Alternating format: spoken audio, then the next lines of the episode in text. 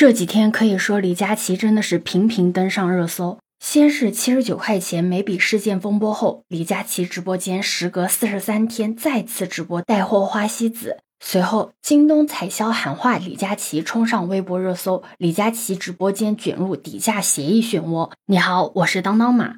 整个事情的起因呢，就是在京东双十一开售的第一天，有网友发现啊，有一款海氏电器烤箱在京东的售价比李佳琦直播间价格低，然后海氏呢就向京东的采销对接人送出了律师函，希望京东能够提高售价。但让海氏电器没有想到的是，京东并没有提高售价。在一个群消息的截图里面啊。有一个自称为海事品牌方的人控诉京东强制跟价，并且有意将产品的价格做低，多次多方沟通无果，一意孤行，导致品牌面临违约风险、巨额赔偿。京东还限制商家后台权限，基本操作无法进行，直播单品强行添加五折折扣。但反转的是。京东采销对接人在朋友圈也对这个事情进行了回应，但他的回应是很无奈、很委屈，也很意想不到。他称收到律师函的原因呢，是因为京东的价格低于李佳琦直播售价，违反了他们签署的底价协议，要赔偿巨额违约金，并表示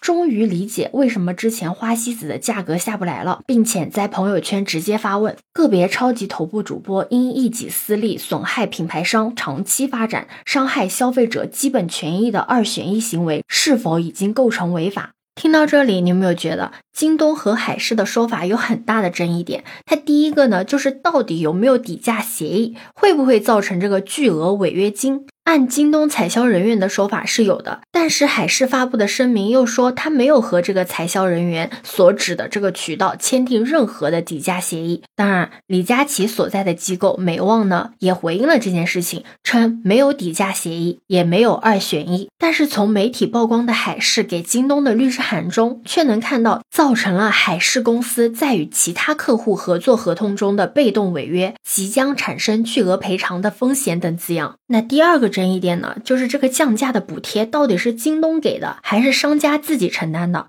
因为京东采销人员的说法是，这次的补贴费用呢，完全是京东自掏腰包，是牺牲了他整个部门的毛利才做到了现在的价格。但是海狮的声明却说，这个调低价格出售的烤箱，每一台的损失都是由海狮品牌承担，并不是京东采销声称的由平台补贴费用。就在京东和海事争论不休的时候，李佳琦被送上了热搜。有网友直接调侃道：“李佳琦不允许其他平台低价，然后说自己是最低价，高实在是高。”还有人认为，如果大主播涉嫌价格垄断，必须严厉打击。也有网友回忆起欧莱雅被逼道歉事件，称简直无语，各种优惠叠加之后，比他直播间便宜也不行。不知道的还以为欧莱雅这个集团卖给他们了。如果情况属实，那真的是我们其实可以花更少的钱买到想要的东西，却被打着最低价为大家谋福利口号的人垄断价格，到头来还要被嘲讽说没有好好努力工作。知名网红大杨哥呢，也在直播间怒怼李佳琦，称李佳琦控价、控库存，也上了热搜。有人说啊，大杨哥耿直，敢说真话，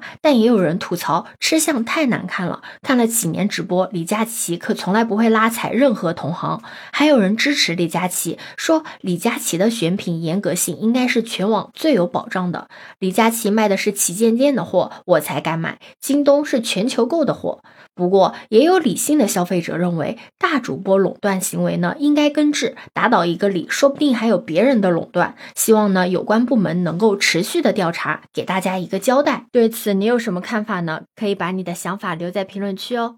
如果你喜欢我的话，也可以在我们常用的绿色软件搜索“当当马六幺六”，就可以找到我哦。欢迎你的订阅、点赞、收藏、关注。这里是走马，我是当当马，拜拜。